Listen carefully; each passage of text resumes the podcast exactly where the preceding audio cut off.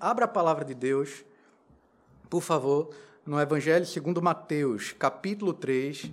Hoje nós leremos do versículo 13 ao versículo de número 17.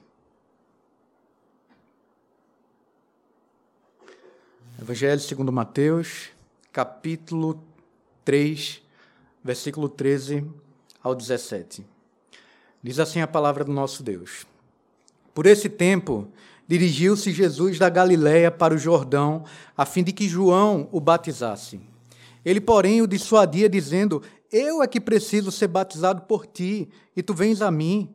Mas Jesus lhe respondeu: Deixa por enquanto, porque assim nos convém cumprir toda a justiça. Então ele o admitiu.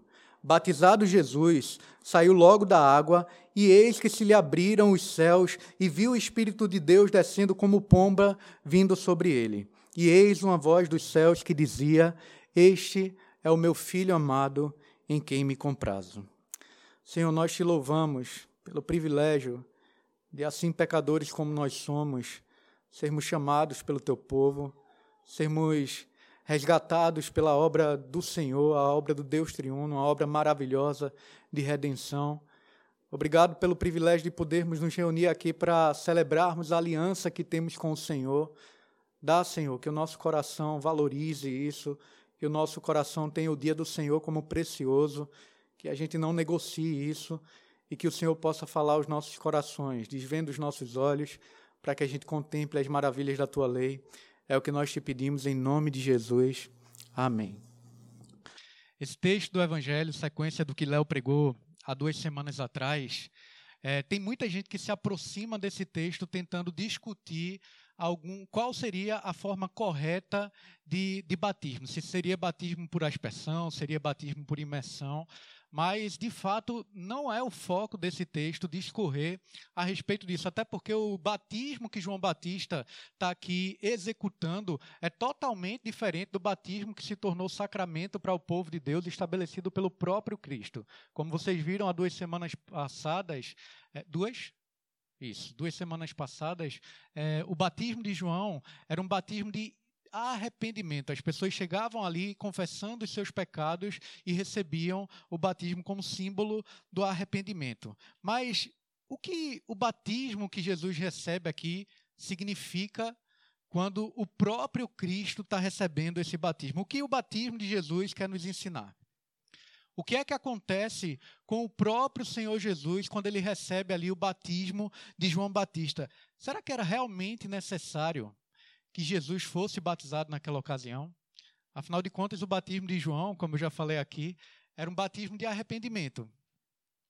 Então faz sentido que Jesus receba esse batismo? Faz sentido. Porque o próprio texto mostra para a gente que esse batismo cumpre a justiça de Deus. O batismo de Jesus cumpre os propósitos de salvação, os propósitos de redenção do Deus triuno. Ele revela para a gente um movimento aqui de toda a trindade nesse texto, revelando o desejo missionário de um Deus missionário que quer, que quer resgatar e salvar o seu povo eleito de todas as tribos, línguas e nações. Então, esse propósito aqui de redenção também começa a ser revelado aqui no texto em que lemos. Deus quer salvar e o batismo de Jesus grita isso para mim e para você. Nós sabemos, eu acredito que Léo, expondo já esse evangelho, já disse quem é o autor do evangelho, o apóstolo Mateus, também conhecido como Levi. No capítulo 9 desse mesmo evangelho, nós temos o chamado dele, aquele homem que era um publicano, alguém que cobrava impostos do povo de Deus para pagar esse imposto para um império que estava ali oprimindo o povo de Deus, e não somente isso, como os, muitos políticos dos nossos dias, ele cobrava mais do que era devido para enriquecer as custas do povo. Então Mateus, ele era considerado um traidor da nação de Israel, do povo de Deus, era alguém odiado. E ali o Senhor Jesus chega para ele e fala para ele deixar tudo e começá-lo a seguir. E o que a gente vê é que Mateus se converte ao Senhor Jesus, passa a dedicar toda a sua vida em cumprir o ministério, em fazer o Senhor Jesus conhecido. E aquele homem que antes era odiado pelo povo judeu, agora escancara o seu coração cheio de amor pelo povo que o odiava, querendo revelar para o povo judeu que Jesus de fato é o Messias, aquele prometido no Antigo Testamento. E ele escreve todo esse evangelho daqui exatamente querendo provar isso para o povo de Deus, para a nação de Israel. Ele se utiliza de muitas profecias do Antigo Testamento. É muito comum aqui nesse livro nós encontrarmos termos que, como por exemplo, é, isso aconteceu para que se cumprisse o que for escrito, como disse tal profeta. Mateus se utiliza muito disso. Ele é um judeu e ele está querendo convencer o povo judeu que Jesus é de fato o Messias prometido. E no início do terceiro capítulo, na verdade, no primeiro e segundo capítulo, Mateus faz isso, mostrando a genealogia de Jesus, mostra o cumprimento que Jesus é filho de Davi, filho de Abraão, o legítimo herdeiro do trono de Israel. Ainda ali no início, ele começa a mostrar a forma miraculosa com que Jesus foi gerado no ventre de Maria, fala sobre o nascimento de Jesus, sobre o início da infância do Senhor Jesus, mostrando várias profecias que se cumpriram na pessoa pessoa de Cristo em todas essas ocasiões. E no início do terceiro capítulo, aparece João Batista, o arauto do rei, que vinha para cumprir mais uma profecia dada pelo profeta Isaías. E dizia: Voz do que clama no deserto, preparai o caminho do Senhor, endireitai as vossas veredas, cumprindo essa profecia. João começa aqui a pregar no deserto, conclamando para que o povo se arrependesse, porque o reino dos céus estaria próxima próximo. E como o Léo falou há duas semanas atrás, gente de toda aquela redondeza começa a se aproximar ali do, bati, do, do, lugar em que João Batista batizava, começam a confessar os seus pecados e por isso eram batizados como símbolo de purificação do, do, dos pecados deles. Mas a gente vê também no texto que João Batista se nega a batizar alguns religiosos que chegavam ali naquele local de maneira insincera. Ele até fala uma palavra muito dura. Ele fala do juízo eminente do Senhor. Nesse texto que antecede ao que lemos hoje, a gente vai ver a proclamação do Evangelho, uma proclamação que chama ao arrependimento, uma, pro, uma proclamação que mostra que o arrependimento frutifica, porque João Batista fala produzir, pois, frutos dignos de arrependimento, mas uma proclamação também que demonstra o juízo de Deus para os que não se arrependem e salvação do próprio Deus para quem se arrepende. Então, João declara que após ele viria alguém que era maior do que ele, que possuía um batismo superior ao que João estava executando ali naqueles dias. João batizava com água, como símbolo de arrependimento, mas o Messias viria para batizar com o Espírito Santo demonstrando salvação do povo de Deus e com fogo demonstrando o juízo de Deus para aqueles que não se arrependem, porque ali no texto há um paralelismo, como um paralelismo ali para o judeu é, conhecido como paralelismo hebraico. Então João vai falar sobre a palha que é separada do trigo e aí o trigo vai ser ajuntado em celeiros. O paralelismo aqui é, na verdade, o, o, batismo com o Espírito Santo dos que vão ser salvos, e a palha que seria separada para queimar no fogo é exatamente esse batismo de juízo, batismo de fogo. E agora o que a gente vê no texto que a gente chegou, Jesus aí está por volta dos seus 30 anos de idade e é chegado o tempo do ministério público dele. Então Jesus começa a se preparar para exercer agora esse ministério publicamente e ele desce ao encontro de João Batista para ser batizado por ele. Então, diante do exposto, meus irmãos, eu queria que nessa noite a gente pudesse meditar no tema os propósitos de redenção no batismo de Jesus. Eu queria que a gente pensasse como é que esses propósitos se cumprem, os propósitos de redenção. Em primeiro lugar, do verso 13 ao verso 15, nós percebemos que esses propósitos de redenção se cumprem através da identificação do Filho de Deus, da identificação do Filho de Deus com um povo eleito pecador, mas um povo que vai ser resgatado pelo seu precioso sangue. Então, volte os olhos para o texto mais uma vez, por favor, versículo de número 13.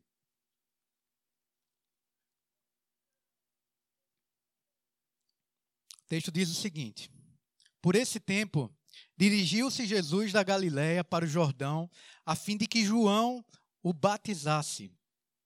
Até esse momento, meu irmão, Jesus, ele estava vivendo ali a sua vida comum na cidade de Nazaré, Nazaré, com sua família, vivendo como todo judeu vivia, apenas com uma diferença: sem pecado nenhum.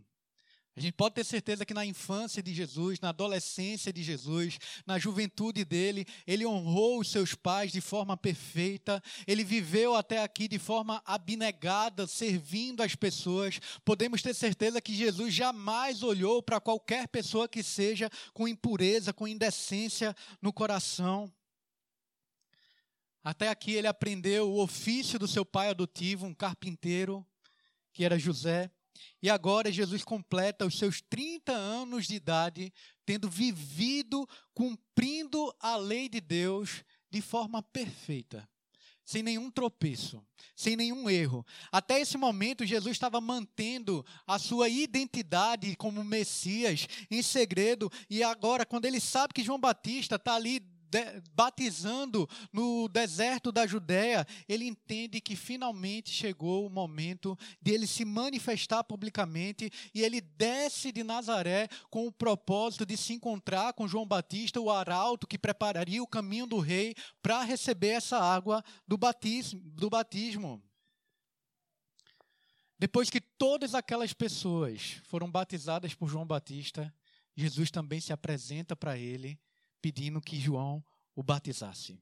E quando Jesus se apresenta para ser batizado, o que o texto mostra para a gente é que João Batista ele reage de uma forma até negativa, tentando impedir que Jesus se submetesse àquele batismo de arrependimento. Veja aí no versículo 14. O texto diz que João falava, o dissuadia, dizendo: Eu é que preciso ser batizado por ti, e tu vens a mim. E de fato, será que João Batista não estava correto nesse questionamento dele. Porque se o batismo de Jesus, de Jesus não, perdão, de João Batista, era um batismo de arrependimento, qual era o sentido de Jesus ser batizado, já que Jesus não tinha pecado nenhum? Já que Jesus não tinha do que se arrepender? Já que Jesus não tinha nada na vida dele para mudar? Por que João, Jesus ser batizado aqui por João Batista? O próprio João reconhece aqui que quem de fato precisava ser purificado dos pecados era ele mesmo. É ele que deveria ser batizado pelo Senhor Jesus, que não tinha pecado algum, e é por isso que ele, que João tenta convencer Jesus dizendo: "Senhor, eu é que preciso do teu batismo, um batismo que é superior ao meu, batismo com o Espírito Santo, batismo com fogo, e tu vens a mim para ser batizado nas águas". Qual o sentido disso? Veja aí o versículo 15, o que a palavra de Deus diz. Mas Jesus lhe respondeu: Deixa por enquanto, porque assim nos convém cumprir toda a justiça. Então ele, João Batista, o admitiu. Então, diante do argumento de Jesus, finalmente João Batista aceita batizar o Senhor Jesus para cumprir toda a justiça.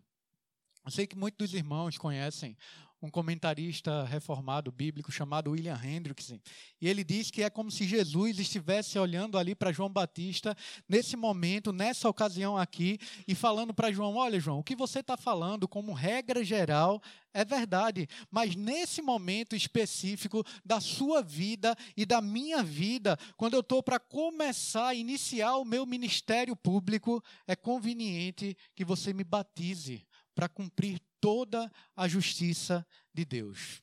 Para a gente fazer o que é direito. E aí João aceita. Mas, meu irmão, como é que a justiça de Deus estaria sendo cumprida nesse batismo de João? Um batismo de arrependimento. Jesus é santo. O único de fato imaculado. Como é que se cumpre a justiça de Deus? Primeiro, meu irmão, era conveniente que Jesus fosse batizado aqui para confirmar a autoridade de João Batista como um profeta do Senhor, para confirmar a pregação de João, Batismo, de João Batista, para confirmar o batismo de João Batista, até para confirmar a proclamação de João, quando disse que após ele viria alguém que era maior do que ele, com, com um batismo superior ao dele. Então isso era justo. Jesus, aqui, quando recebe a água do batismo de João Batista, ele está confirmando que, de fato, João Batista foi enviado para preparar o caminho do Messias. Mas, em segundo lugar, Jesus sendo batizado aqui, ele está aceitando a sua missão de resgatar a humanidade. Ele está aqui se identificando com os nossos pecados. Ele está aqui assumindo o nosso lugar. Jesus, aqui no batismo, ele age como se fosse um pecador, mesmo não tendo pecado nenhum. Ele assume a postura de um pecador, mesmo não tendo pecado nenhum. Ele assume o nosso lugar, ele se identifica conosco, ele começa a tomar sobre si os nossos pecados ali no batismo de João, e ele vai fazer isso até ali, quando ele se apresenta na cruz do Calvário, levando sobre si os nossos pecados pecados, ele se identifica conosco. Isso é justo, isso cumpre a justiça de Deus. Abra, por exemplo, aí a palavra de Deus no texto do profeta Isaías, capítulo 53, verso 4 ao 5, que mostra para a gente essa realidade de Jesus se identificando com a humanidade, de Jesus levando sobre si os nossos pecados.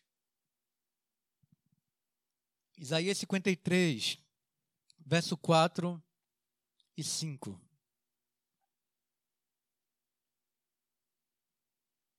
Será que os irmãos podem ler comigo esses dois versículos? Isaías 53, 4 e 5. Vamos lá? Certamente ele tomou sobre si as nossas enfermidades e as nossas dores levou sobre si, e nós o reputávamos por aflito, ferido de Deus e oprimido mas ele foi traspassado pelas nossas transgressões e moído pelas nossas iniquidades.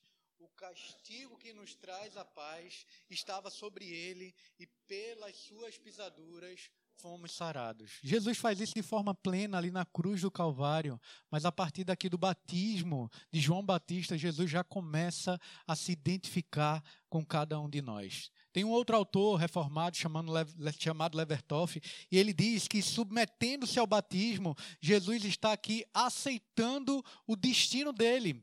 O, que o próprio Pai designou para que ele viesse fazer aqui na terra, como membro do povo do Senhor, como parte da humanidade, ele toma sobre si os nossos pecados e no batismo ele atira sobre si mesmo com ira santa, dedicando-se ao mesmo tempo a sua santa vocação. Então, o que a gente vê aqui, nesse primeiro momento do texto, é que Jesus cumpre a vontade de Deus, Jesus cumpre a justiça de Deus, enquanto ele se identifica com cada um de nós, tomando sobre si os nossos pecados, os pecados daquele que ele veio para salvar. Ele se identificou conosco, meu irmão. Ele levou sobre si os nossos pecados, as nossas dores, as nossas enfermidades.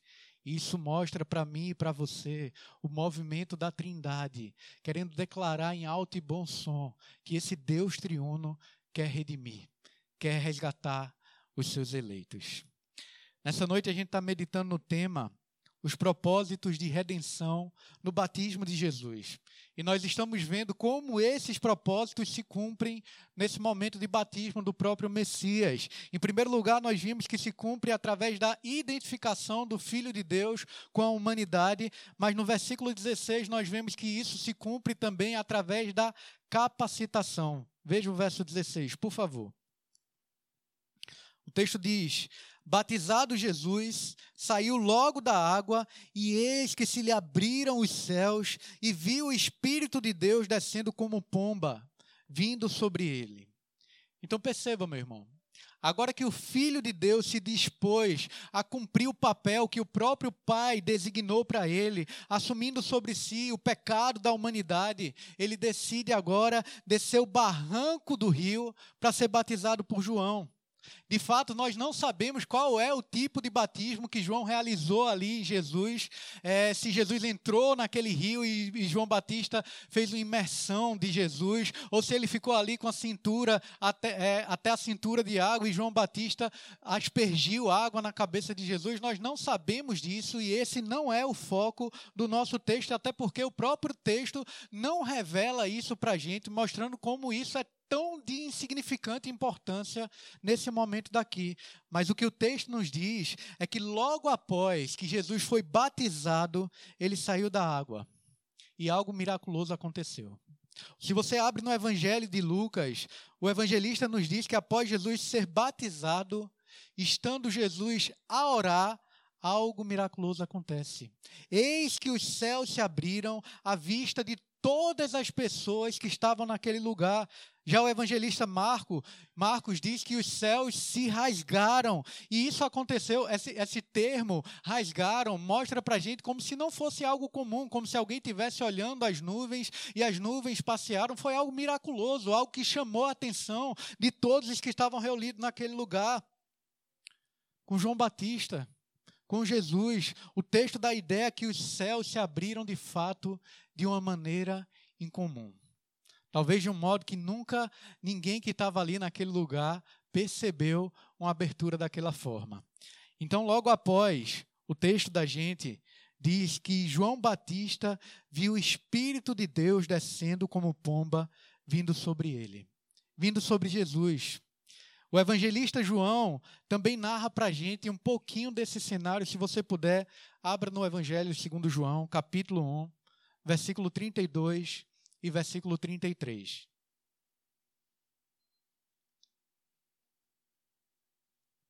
João 1, 32, 33. A palavra de Deus diz: João testemunhou dizendo: Viu o Espírito descer do céu como pomba e pousar sobre ele eu não o conhecia.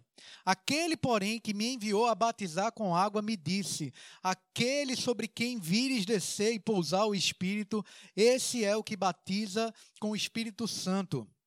Então, esse era um sinal para João Batista, meu irmão de quando ele visse o Espírito pousando sobre alguém, aquele seria o Messias. Esse é o sinal de que Jesus era o que viria após ele e que batizaria com esse Espírito que desceu sobre o próprio Senhor Jesus. E a gente pensar aqui, mas qual é a consequência do Senhor Jesus receber sobre si o Espírito Santo ali descendo sobre ele? A gente não pode esquecer, meu irmão, que lá no primeiro capítulo do Evangelho segundo Mateus é narrado para a gente como Jesus foi gerado no ventre de Maria, de forma miraculosa. O Filho de Deus foi gerado ali sem relação de um homem com uma mulher no ventre de Maria, de forma miraculosa. Então, Jesus é uma pessoa que possui duas naturezas, vocês sabem disso, uma natureza 100% divina e uma natureza 100% humana. E embora a natureza divina de Cristo não necessitasse ser fortalecida, ser capacitada, a sua natureza humana necessitava e ser, é, necessitava ser fortalecida pelo Espírito Santo a fim de cumprir a missão que o Pai designou para ele. E talvez você esteja sentado aí pensando: meu Deus, que coisa estranha que o pastor está falando. Como assim? Jesus precisava ser capacitado na sua humanidade. Eu não estou dizendo aqui de forma nenhuma, meu irmão, que Jesus tinha pecado e ele precisava do Espírito Santo para que ele não pecasse. Não é isso que eu estou dizendo. O Messias precisava ser ungido pelo Espírito para, na sua humanidade, cumprir o seu ministério aqui na terra. E a vinda do Espírito sobre Jesus é a confirmação dessa messianidade. O Espírito unge o Filho, o Espírito Santo vem capacitar Jesus para a tarefa de redenção na sua humanidade. Isso não é uma ideia minha, não, certo? Eu lembro que na época do seminário, eu li um livro que, que foi muito massa para mim, que falava sobre a humanidade de Jesus Cristo. Não sei quantos conhecem um autor chamado Bruce Waltker, e ele escreveu o um livro chamado Cristo Jesus Homem, que explica como a natureza de Cristo precisava ser capacitada pelo Espírito para cumprir a missão que o Pai designou. E eu quero ler nessa noite um trecho desse livro para vocês na íntegra, certo? O autor diz assim, abre aspas, por que, por que ele precisava do Espírito? Visto que já possuía a infinitamente plena e completa natureza divina. O que o Espírito de Deus pode acrescentar à divindade de Cristo? Ele não pode acrescentar nada, visto que a divindade de Cristo é infinitamente completa e perfeita. Mas o que o Espírito de Deus pode acrescentar à humanidade de Cristo?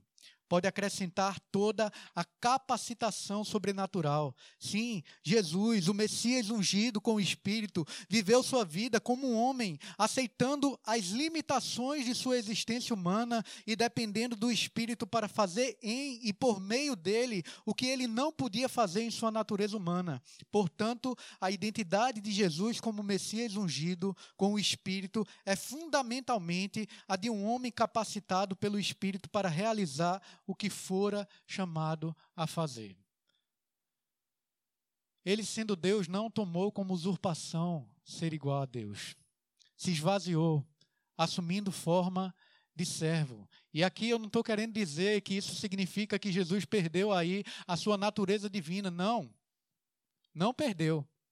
De forma nenhuma. Mas, de fato, após o batismo, há uma capacitação do Espírito Santo de Deus para que Jesus cumpra a sua missão. É exatamente após ele receber o Espírito Santo que ele começa a exercer o seu ministério público ali na Galiléia, na Judéia. Então, perceba, meu irmão, o movimento nesse texto aqui da Trindade. Em primeiro lugar, o que a gente viu é que o Filho de Deus se identifica conosco, mostrando o desejo de redenção de Deus para o seu povo. Em segundo lugar, a gente vê agora a capacitação do Espírito Santo na humanidade de Cristo para que ele cumpra o seu papel de forma perfeita. Mas há algo mais nessa noite para a gente ver aqui, para nós encerrarmos. A gente está meditando no tema os propósitos de redenção no batismo de Jesus. Estamos vendo como é que esses propósitos se cumprem no batismo de Jesus. Em primeiro lugar, nós vimos que é através da identificação. Em segundo lugar, através da capacitação. E por fim, no verso 17, através da confirmação. Volte os olhos para o texto mais uma vez, por favor. O texto encerra dizendo: E eis uma voz dos céus que dizia: este é o meu filho amado, em quem me comprazo. Agora que por meio do batismo, Jesus está reafirmando o seu desejo de se identificar com a humanidade, cumprindo sua missão. Agora que os céus se abriram à vista de todos ali de forma miraculosa e o Espírito Santo de Deus desceu sobre o Messias, capacitando ele para a missão que o próprio Pai designou para ele. O que a gente vê agora é que o próprio Pai, quando vê a disposição do filho de levar sobre si uma tarefa que era tão, tão sofrida que traria tanto peso sobre ele, o Pai, de forma deleitosa, cheio de amor, ele confirma a identidade de Jesus. Dos céus abertos ouviu-se uma voz que dizia: Esse é o meu filho amado em quem me comprazo. É nele que está todo o meu deleite. Não há nenhum filho meu tão amado como esse meu filho que eu estou enviando para vocês. Ninguém em toda a humanidade jamais será amado, digno do meu amor, como o Messias que eu estou enviando para vocês. Não há, meu irmão, ninguém mais amado do que Jesus.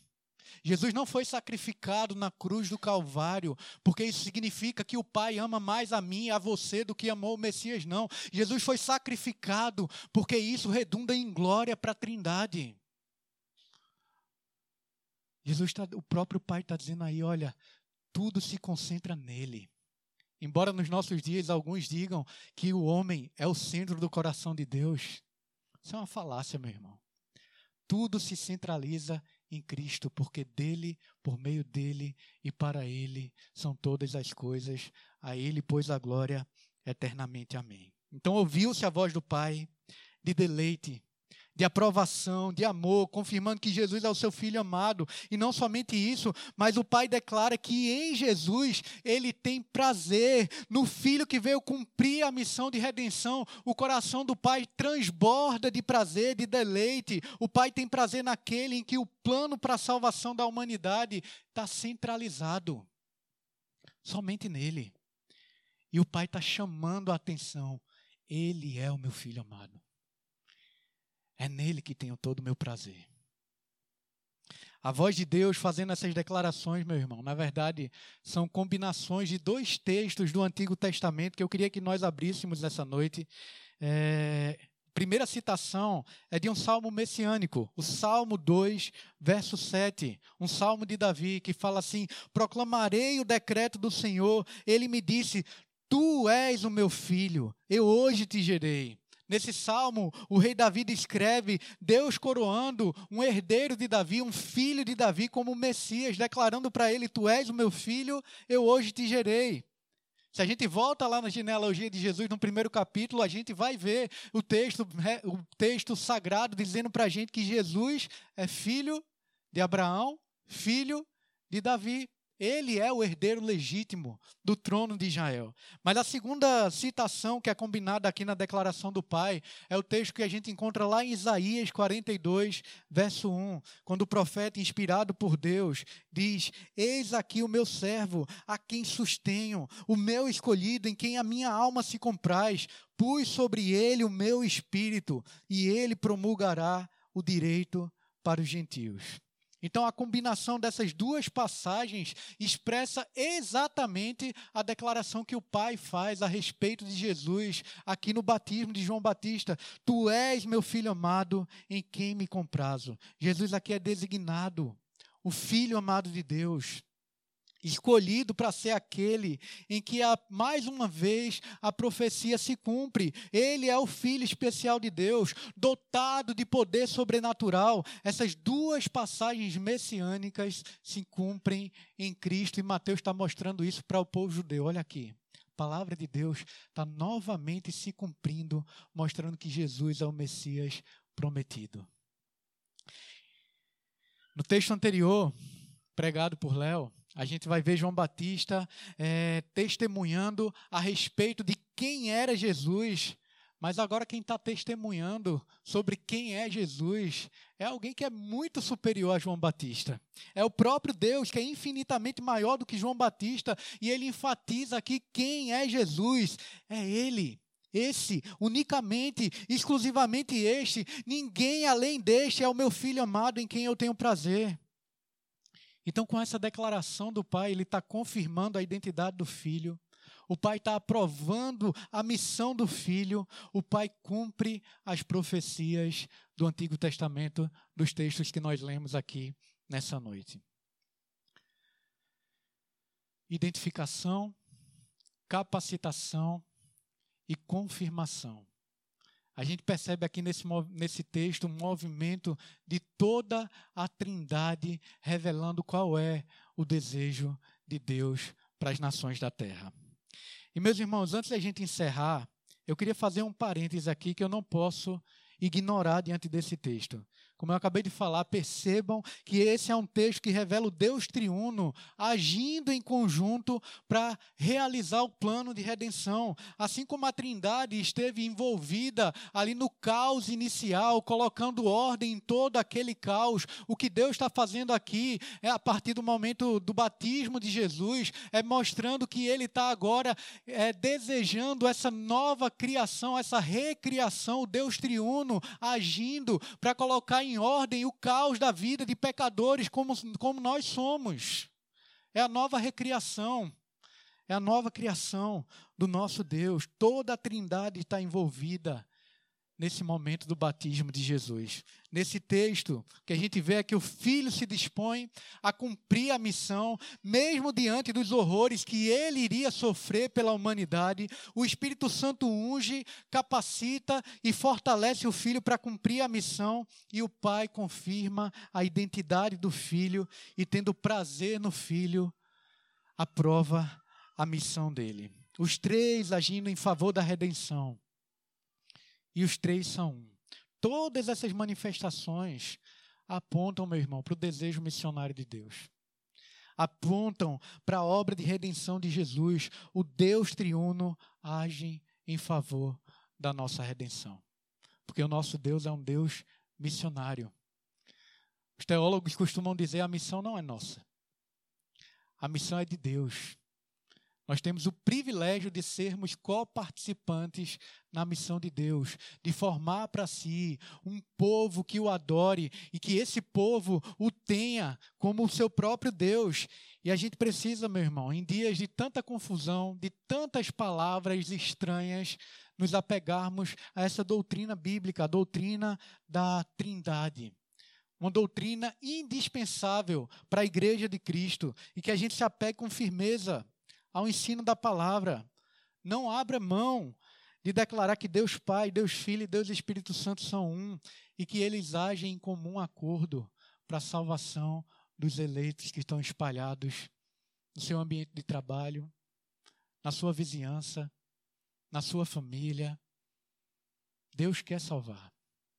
E o batismo de Jesus mostra isso para mim e para você. Diante de tudo isso, que a gente viu aqui nessa noite, eu queria que a gente pensasse em algumas implicações práticas para a nossa vida. Em primeiro lugar, nós vimos que Jesus se identifica conosco. E se Jesus se identifica conosco, se Jesus leva sobre si os nossos pecados, nós sabemos, como diz lá o texto de Hebreus, que nós não temos um sumo sacerdote que não possa compadecer-se das nossas fraquezas, porque ele foi tentado a nossa semelhança em todas as coisas, mas sem pecado. E o autor aos Hebreus ainda exorta: acheguemos-nos portanto, confiadamente junto ao trono da graça, a fim de recebermos misericórdia e acharmos graça para socorro em ocasião oportuna. Meu irmão, nós temos um Salvador que se identifica conosco. Ele sabe o que é padecer. Ele sabe o que é ser tentado, embora ele não tenha em nenhum momento cedido ao pecado. Então isso grita para mim e para você a graça de Deus e nos estimula a nos aproximarmos dele confiadamente, na, confiados na obra de Cristo, confessando os nossos pecados dia após dia, sabendo que esses pecados foram pagos por Cristo na cruz do Calvário. Que essa realidade do amor de Deus possa constranger o meu coração e o seu coração a obedecermos o nosso Pai Celestial, assim como Jesus, que é o nosso maior exemplo, que é o nosso maior ideal diante de uma missão tão dura, foi submisso à vontade de Deus. Ele se identificou conosco, meu irmão. Ali na cruz do Calvário, ele absorveu a nossa dor. Ele se identifica conosco. Pode ter certeza. Jesus sabe quando o calo aperta em você. E por isso você pode correr para Ele. Torre forte é o nome do Senhor. O justo corre para Ele e será salvo. Corra para o Senhor.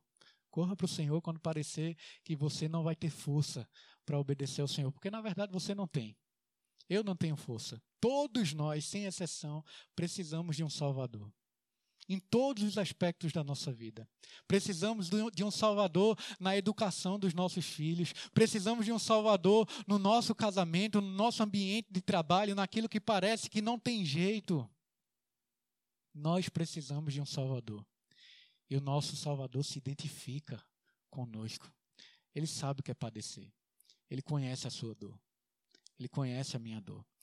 Mas nós vimos também a capacitação do Espírito Santo. E perceba, o próprio Deus, o próprio Senhor Jesus, aqui em sua humanidade, ele está sendo capacitado para cumprir a missão que o Pai designou para ele. Se o próprio Jesus, em sua humanidade, está recebendo essa capacitação, quem somos nós, meus irmãos, para acharmos que podemos andar sem ser na dependência do Espírito Santo de Deus?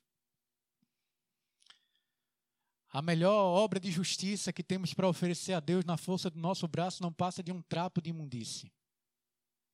Não passa.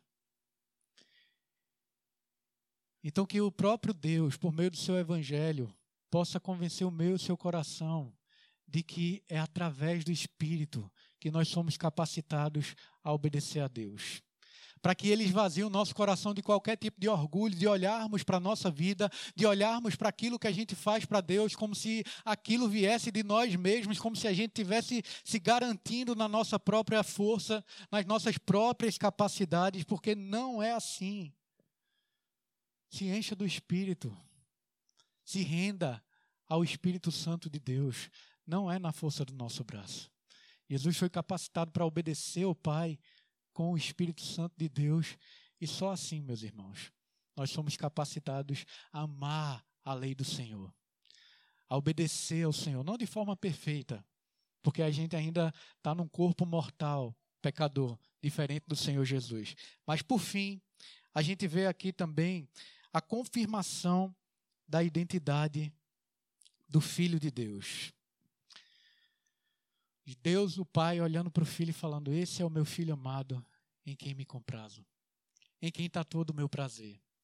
E esse não, é, essa não é o, esse não é o único momento em que o próprio pai se dirige ao filho dessa maneira. Não sei quantos de vocês lembram lá do Monte da Transfiguração, quando Jesus sobe ali com três discípulos e ali aparece Elias representando os profetas, aparece Moisés eh, representando a lei, e no meio deles dois, o Senhor Jesus e Pedro ali, o apóstolo afobado, todo empolgado, fala: ah, Senhor, é bom demais a gente estar tá aqui, vamos fazer três tendas e vamos ficar aqui. E aí o que acontece é que o pai cobre aquele monte com a fumaça, e depois, quando a fumaça some, o pai fala: Este é o meu filho amado.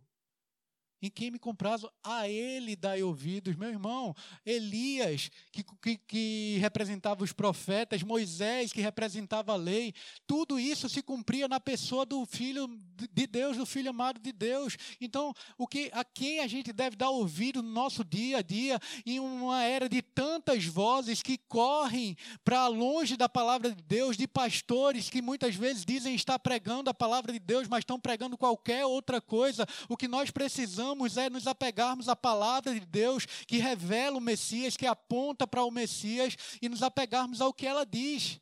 Independente de quem seja, tudo que eu estou falando aqui, em nome de Jesus, não aceitem porque eu estou falando, confiram nas Escrituras. Nós precisamos ser como aqueles crentes de Bereia, que enquanto Paulo, um dos maiores apóstolos de Cristo, que, que escreveu a maioria dos livros do Novo Testamento, enquanto ele estava proclamando a palavra de Deus, eles estavam conferindo ali nas Escrituras para saber se o que Paulo estava falando estava de acordo com o Evangelho de Cristo de fato. Eu sou falível, meu irmão. Pastor Léo é falível, qualquer pastor que é colocado diante da gente é falível e por isso a gente precisa amar a palavra de Deus, conhecer a palavra de Deus no nosso dia a dia, estudar a palavra de Deus. Para que a gente não seja agitado por qualquer vento de doutrina nos nossos dias, como muitas pessoas têm sido agitadas. Ele é o Filho de Deus. É a Ele que devemos ouvir. Quando qualquer voz dizer o que é contrário ao Evangelho de Cristo, seja anátema, divinamente amaldiçoado. Ouçam, amem a Jesus, ouçam o Filho amado de Deus em quem ele se compraz. O que a gente viu aqui nessa noite, meu irmão, é que o batismo de Jesus revela os propósitos de redenção de Deus. Toda a trindade aqui envolvida nesse momento Jesus se identificando conosco, Jesus sendo capacitado pelo Espírito Santo na sua humanidade para salvar a humanidade. Jesus foi confirmado e aprovado pelo Pai para realizar a sua missão de nos resgatar. E que essas verdades possam abrir os nossos olhos para percebermos Deus querendo salvar. E como é que Deus faz isso nos nossos dias, meus irmãos? Como ouvirão se não há quem pregue? A responsabilidade de proclamação do Evangelho não é apenas do pastor Léo. Não é apenas dos oficiais dessa igreja. Se você é discípulo de Cristo, você é conclamado pelo Senhor Jesus a fazer outros discípulos também no dia a dia. Estão vendo esses bancos aqui que ainda estão vazios? Abra a boca. Proclame o Evangelho. Há tempo e a fora de tempo. A boca fala do que o coração está cheio. E nos nossos dias parece que a gente tem argumento para tudo, para política, para economia, para time de futebol, para as séries que a gente assiste. Mas quando chega naquilo que é a mensagem mais importante que a gente tem, a gente se acovarda. A gente muitas vezes até reclama: cadê a igreja crescendo e tal? A liderança não está vendo isso. Cadê você, meu irmão?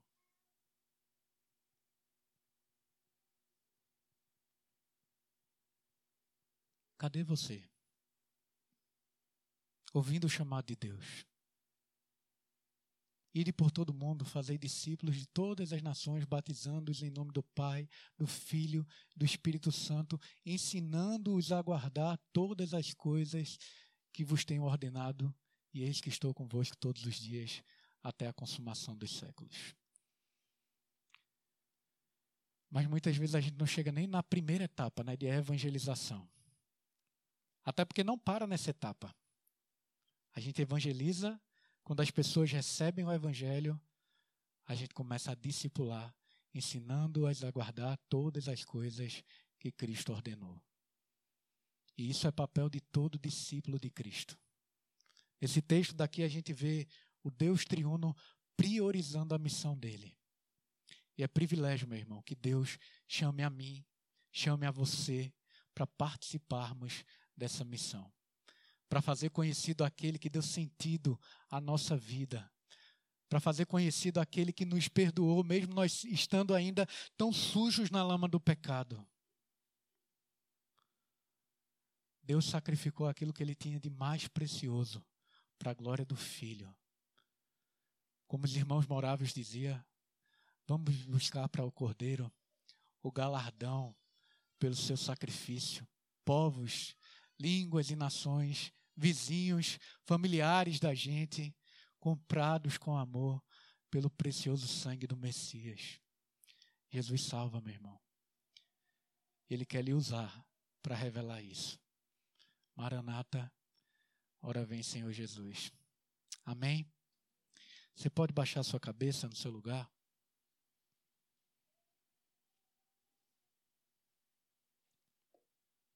Antes de orarmos, eu queria fazer algo que, vez por outra, eu faço quando eu prego sobre missões. Você pode ficar aí de olhos fechados, até porque eu não quero ninguém olhando para ninguém.